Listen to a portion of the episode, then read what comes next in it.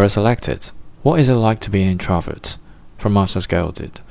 Early on in my relationship with my extroverted wife, we went to a party together, and at some point I asked it, Would it be okay if we left in an hour? She said, Sure. Then I got involved in a poker game, and she could see I was having a blast. But in the middle of the game, and exactly an hour from when I'd mentioned leaving, I said, Okay, I'm ready to go. She was flabbergasted. But you're having fun, she said. I can see you are having fun. Yes, I am, but I still want to go.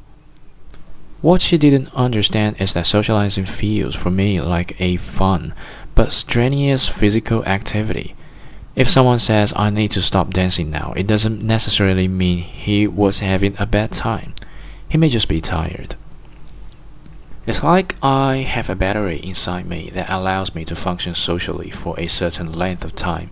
When it's drained, my social skills vanish, whether I've been having a good time or not.